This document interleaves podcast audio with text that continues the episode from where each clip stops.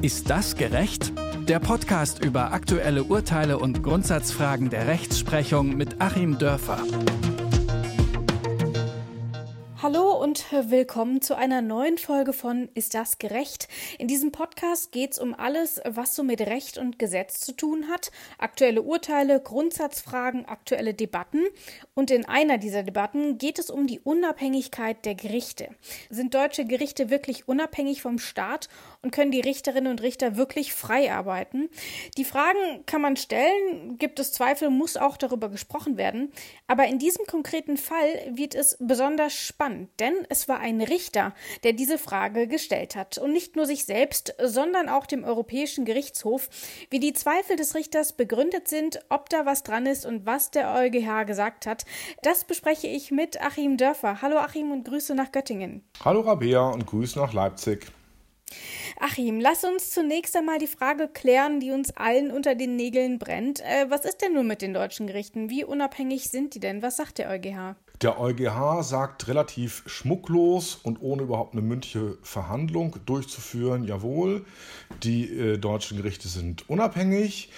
Als Erkenntnisquellen hat er im Prinzip nur genommen die Schrift das Anschreiben des Verwaltungsrichters, des deutschen Verwaltungsrichters, der diese Anfrage gestellt hat.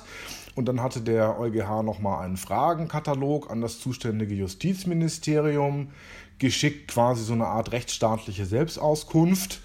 Das kam dann offenbar auch befriedigend ausgefüllt zurück und das reichte dem EuGH dann auch schon. Das heißt für mich nicht, dass die Frage ähm, jetzt völlig unsinnig gewesen wäre. Das ist schon ein spannendes Thema. Ähm, aber es macht doch klar und meines Erachtens auch zu Recht, dass wir hier natürlich nicht von irgendwelchen Verschwörungstheorien und ähm, Reichsbürgersachen und sowas ausgehen dürfen, sondern wir können uns schon darauf verlassen, ähm, dass wir relativ klipp und klar mit allen Einschränkungen in Details, über die wir ja auch immer wieder sprechen, eine unabhängige Justiz haben in Deutschland. Nun hast du gesagt, die Frage ist vielleicht äh, nicht sonderlich ähm, überraschend, aber sie ist ja dann zumindest doch mal ungewöhnlich. Ähm, was hat denn den Richter überhaupt dazu bewogen, ähm, diese Frage an den EuGH zu stellen? Im eigentlichen Verfahren, in dem er entscheiden sollte, ging es um eine DSGVO-Abfrage, ähm, über die dort verhandelt wurde. Wie kommt man denn dort zur Unabhängigkeit der Richter und vor allem seines eigenen Berufes? Ähm, wie ist dort der Weg? Was ist passiert? Ich glaube, wir haben hier so zwei Erzählstränge, die dann da zusammengekommen sind an dem Punkt und dieses, finde ich, doch ganz interessante Verfahren produziert haben. Äh, das ist zum einen, braucht der, der Richter erstmal eine Möglichkeit, einen Fall, äh, mit dem zusammen er diese Frage vorlegen kann. Mhm. Ähm, wie eigentlich alle Gerichte beantwortet ja der EuGH nicht einfach abstrakt Rechtsfragen, sondern ich komme nur an ein Gericht ran, wenn ich einen konkreten Fall habe. So, er brauchte also einen konkreten Fall. Vielleicht hat er darauf auch schon gewartet. Meine Vermutung ist so ein bisschen, wir hatten das auch in der Sendung, dass ungefähr ähm, ein halbes Jahr zuvor eine Entscheidung des EuGH dazu erging, dass die Staatsanwälte in Deutschland nicht genügend unabhängig sind. Mhm. Äh, da ging es um den europäischen Haftbefehl und darum, ob der von Staatsanwälten in Deutschland wie in anderen Ländern auch beantragt werden kann oder ob die Staatsanwälte so abhängig sind, dass es doch dann ein unabhängiger Richter tun muss. Und da gab es dann eine ganz böse Klatsche letztlich für das deutsche Rechtssystem, indem man gesagt hat, nee, die Staatsanwälte sind hier in eine Hierarchie eingebunden. Da könnte ich mir vorstellen, hat der Richter sich gesagt, ich versetze mich jetzt mal so ein bisschen romanhaft in ihn herein. Das ist natürlich alles Spekulation. Ähm, Mensch, da will ich das auch nochmal für meinen Berufsstand geklärt wissen, also so eine gewisse Selbstkritik, äh, ich will nicht sagen Selbstzweifel und ein bestimmtes juristisches Interesse, was ich immer sympathisch finde, standen dahinter. Und dann braucht er noch den konkreten Fall, den hat er hier bekommen im Rahmen eines Verfahrens. Da ging es um Datenschutzrecht, um Auskünfte, die ein Bürger haben wollte. Und gegenüber der Stelle, von der er die Auskunft haben wollte, gab es keine besonderen Gesetze in Deutschland, weder landesrechtlich noch Bundesrecht. Bundesrechtlich hat er diese Auskunft bekommen. Und dann ist es eben so, wenn es europäische Richtlinien gibt, die von den nationalen Staaten in geltendes Recht umzusetzen sind und sie sind noch nicht entsprechend umgesetzt, dann gilt das europäische Recht direkt und unmittelbar. Man kommt also in diesen Datenschutzauskunftsfragen, wenn jetzt ein Bundesland noch kein spezielles Transparenzgesetz zum Beispiel hat, kommt man immer dazu zu gucken, gibt denn die Datensicherungsgrundverordnung ähm, uns hier die Rechtsgrundlage und da das europäisches Recht ist, hat eben der deutsche Verwaltungsrichter diese europarechtliche Rechtsfrage dem EuGH zugesandt und gleich noch seine kleine ähm, zusätzliche Frage, bin ich denn überhaupt unabhängig mitgeschickt?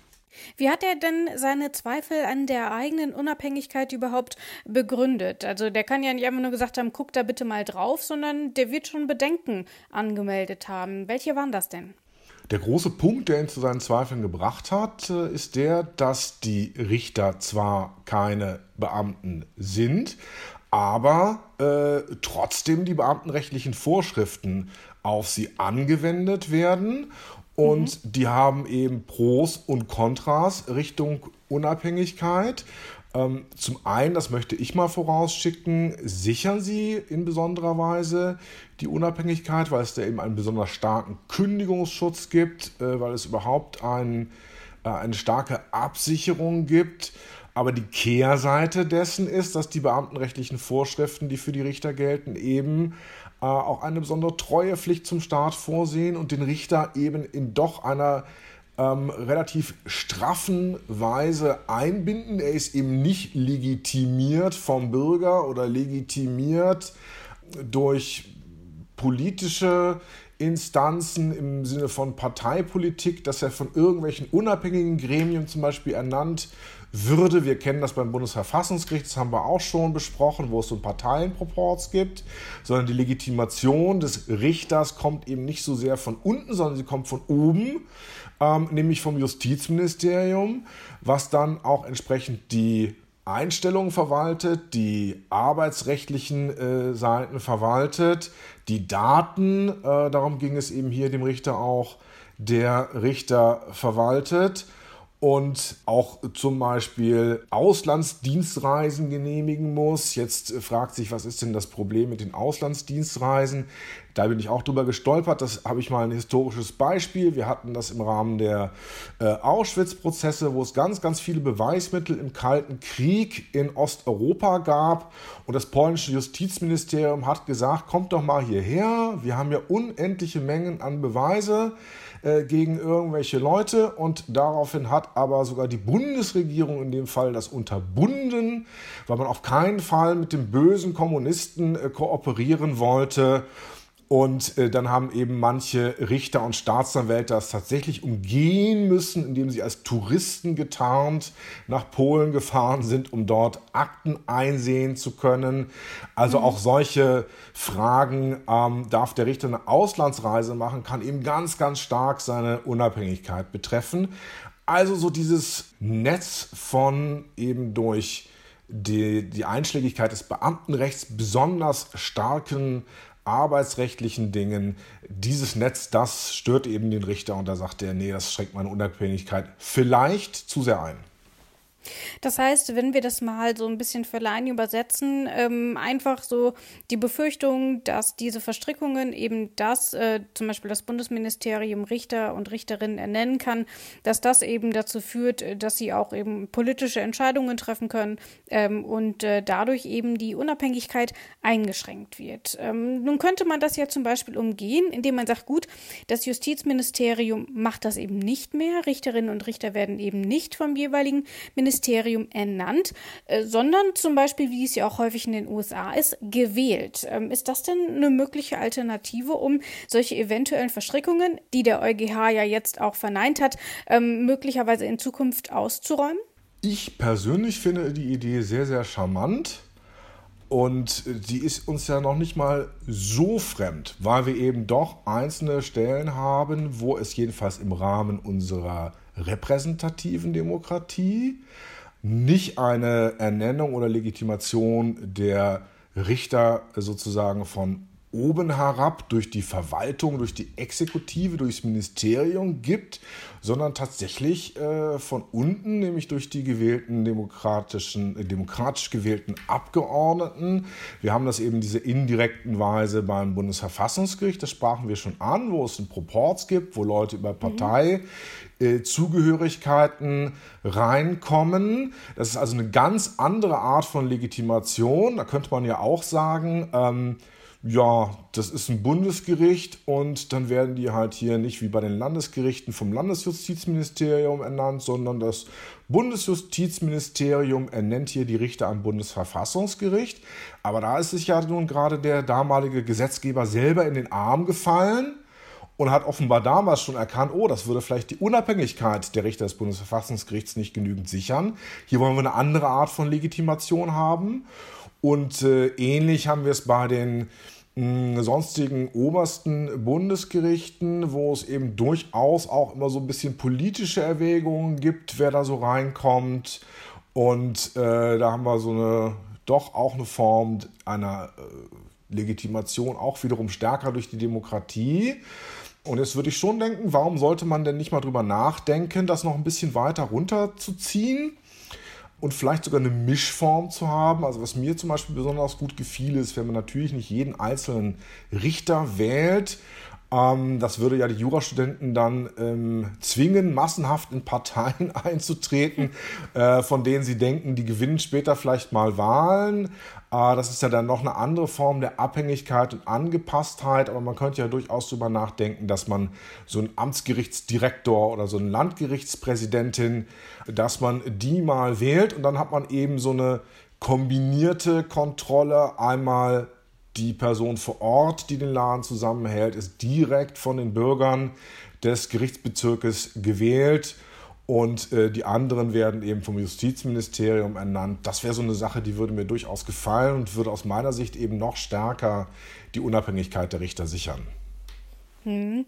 Nun ist ja aber dieses Verhältnis, dass das Justizministerium die Richterinnen und Richter ernennt, nicht der einzige Punkt gewesen. Ich will mal noch auf einen zweiten eingehen, nämlich ähm, auch der Umstand, dass ähm, eben Beamte und Beamtinnen eben kurzzeitig als Richter und Richterinnen ähm, ins Amt geholt werden können, zum Beispiel weil es ähm, einen Mangel an Richterinnen und Richtern gibt. Das war zum Beispiel im Verwaltungsbereich äh, der Fall, als über die ganzen Asylverfahren entschieden werden musste. Da können dann eben ähm, doch Beamtinnen und Beamte ins Amt geholt werden. Ähm, auch da hatte er so ein bisschen Bedenken, weil die natürlich dann ähm, ähnlich der Richter auch nochmal so ein besonderes Treueverhältnis haben und dann eventuell ja auch politisch entscheiden könnten. Ähm, warum gibt es da so ein Spannungsfeld? Das sind ja wirklich auch vor allem eher wenige ähm, Richterposten, die so besetzt werden. Ja, an der Stelle würde ich das Problem wirklich sehen, aber ich würde das Problem nicht so sehr sehen dann in dem Richter, der nicht auf diese Weise in die Spruchkammer gekommen ist, ich würde das Problem tatsächlich bei diesen Richtern sehen, die aus der Exekutive dann äh, entsandt werden in die Judikative, in die Rechtsprechung, um sich ja quasi selber äh, zu kontrollieren. Da gibt es natürlich starke Loyalitäten, auch einfach so ähm, Denkspuren, die im Gehirn schon festgetrampelt sind.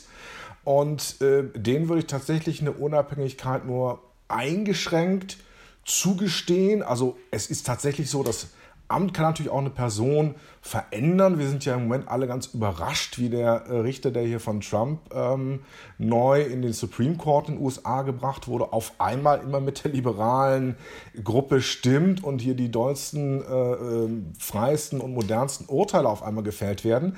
Ähm, aber ich würde es hier schon als kritisch ansehen, aber das betrifft dann ja nur diese Richter, eben nicht den verbleibenden Richter, der nicht so reingekommen ist. Und wenn zumindest die Richter, die auf ja, diesem direkten äh, Karriereweg die paar Meterchen von der Exekutive rübergelaufen sind, quasi aus ihren Amtsstuben zum Gericht, nicht ähm, die Mehrheit haben in den Spruchkammern, würde ich sagen, es ist unschön, aber es reicht noch nicht aus, äh, das Verdikt zu stellen, dass die Richter in Deutschland nicht unabhängig sein. Und ich möchte vielleicht auch nochmal aus eigener Erfahrung, jetzt auch empirisch untermauerbar, hm, nochmal ein Argument bringen. Besonders anfällig wären dann ja nach den Bedenken, die der Verwaltungsrichter hier hatte, ja nicht unbedingt die Zivilgerichte. Da wird ja typischerweise nichts verhandelt, was jetzt die Exekutive, den Staat äh, besonders interessieren würde. Vielleicht mal abgesehen von Amtshaftungsansprüchen, die dann immer den Landgerichten zugeordnet sind, sondern hier werden ja besonders anfällig dann die Verwaltungsgerichte wo ja immer eine staatliche Instanz auf einer Seite mindestens steht. Und besonders anfällig wären natürlich die Finanzgerichte, wo es äh, ans Portemonnaie äh, des Staates geht. Und ähm, wenn man sich da die Statistiken anschaut, wie viele, viele Verfahren eben doch prozentual von den Bürgern vor den äh, Finanzgerichten gewonnen werden, wie viele, viele Verfahren doch von den Bürgern vor den Verwaltungsgerichten gewonnen werden. Und wenn ich auch so ein bisschen anekdotisch aus meiner eigenen Erfahrung so überlege, habe ich eher das Gefühl, die Richter sind da teilweise besonders rebellisch und hauen schon mal so ein Ding raus, was wirklich die Politik dann erschüttert, wie zum Beispiel der eine niedersächsische Finanzrichter, der auf einmal sagte, nö, also der Soli, das ist, glaube ich, verfassungswidrig, das Ding. Äh, da sind, denke ich mal, einige in der Politik zusammengezuckt. Also de facto funktioniert tatsächlich diese Unabhängigkeit.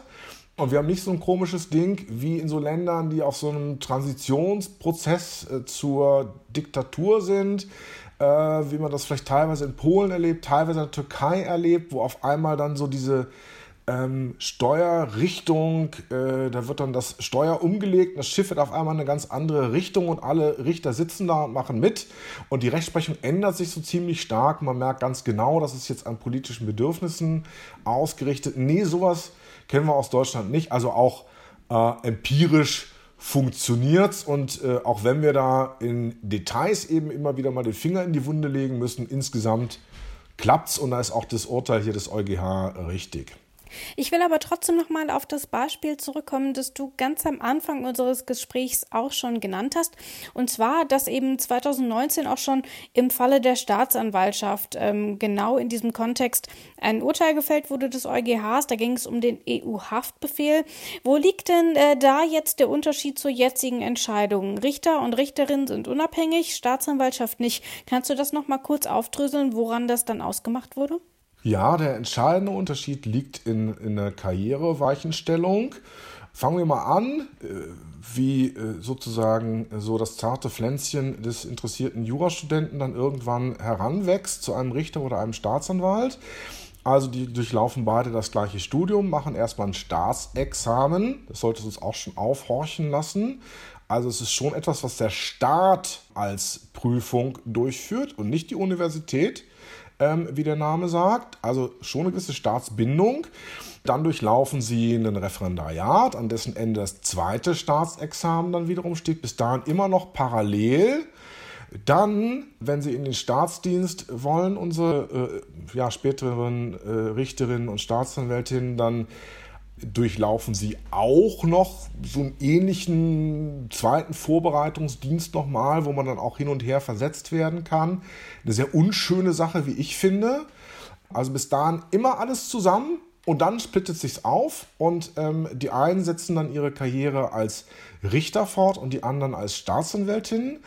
Und der Unterschied zwischen den beiden ist jetzt, dass der Richter quasi in die Unabhängigkeit entlassen wird. Er wird ernannt und dann ist er geschützt durch die richterliche Unabhängigkeit. Das heißt, in die einzelnen Fälle, in die Handhabung der einzelnen Fälle darf ihm niemand reinreden. Ihm darf nur noch jemand reinreden mit so Verwaltungsgeschichten. Also die richterliche Unabhängigkeit reicht nicht so weit, äh, dass sie sich in der Kantine alles bestellen dürften, was sie wollten, sondern dann gibt es eben das Stammessen 1, das Stammessen 2 und das war's. Äh, aber dort, wo es eben wirklich um die Erarbeitung des Rechts geht, um die Erarbeitung des Urteils, kann Richterin, Richter machen, was er oder sie will. Und ähm, beim Staatsanwalt ist es genau umgekehrt. Der kann jederzeit zurückgepfiffen werden. Der Staatsanwältin kann jederzeit gesagt werden vom Vorgesetzten, da wird jetzt bitte so und so plädiert. Kann ja tausendmal sein, äh, Frau Kollegin, dass Sie hier denken, da ist ein Freispruch angebracht. Ähm, ich erteile Ihnen hiermit die Dienstanweisung, so und so zu plädieren. Und wenn Ihnen das nicht passt, können Sie sich einen Job äh, in der freien Wirtschaft suchen. Ähm, also da spaltet sich das Ganze und genau dieses Zweite, das über eine wirklich starke Hierarchie, die dann ja dieses Element der Freiheit des Beamten oder des Beamten rechtsgebundenen dann auch mhm. völlig untergräbt und eigentlich nur diese Bindung an den Staat des Beamtenrechts nochmal hervorhebt. Also diese starke Hierarchie macht dann die Unabhängigkeit des Staatsanwalts völlig kaputt. Und da der europäische Haftbefehl voraussetzt, dass er erlassen wird von einer unabhängigen Stelle, ging das dann eben nicht mehr. Aber ähm, die Entscheidung von 2019 war dann ja genau so, dass sie auch indirekt beinhaltete, also wenn ein deutscher Richter diesen Haftbefehl ausstellt, dann ist das okay und damit hat er eigentlich letzten Endes damals schon äh, die deutsche Richterschaft diese Hürde zur Rechtsstaatlichkeit genommen. Jetzt wurde das Ganze also nochmal äh, bestätigt. Wir haben es höchstrichterlich entschieden vom Europäischen Gerichtshof. Deutsche Gerichte sind unabhängig. Warum das überhaupt geklärt wurde und welche Spannungen es in der Beziehung zwischen Exekutive und Legislative gibt, das haben wir in dieser Folge besprochen. Ich sage danke, Achim. Gerne und danke dir, Rabea. Ist das gerecht? Der Podcast über aktuelle Urteile und Grundsatzfragen der Rechtsprechung mit Achim Dörfer.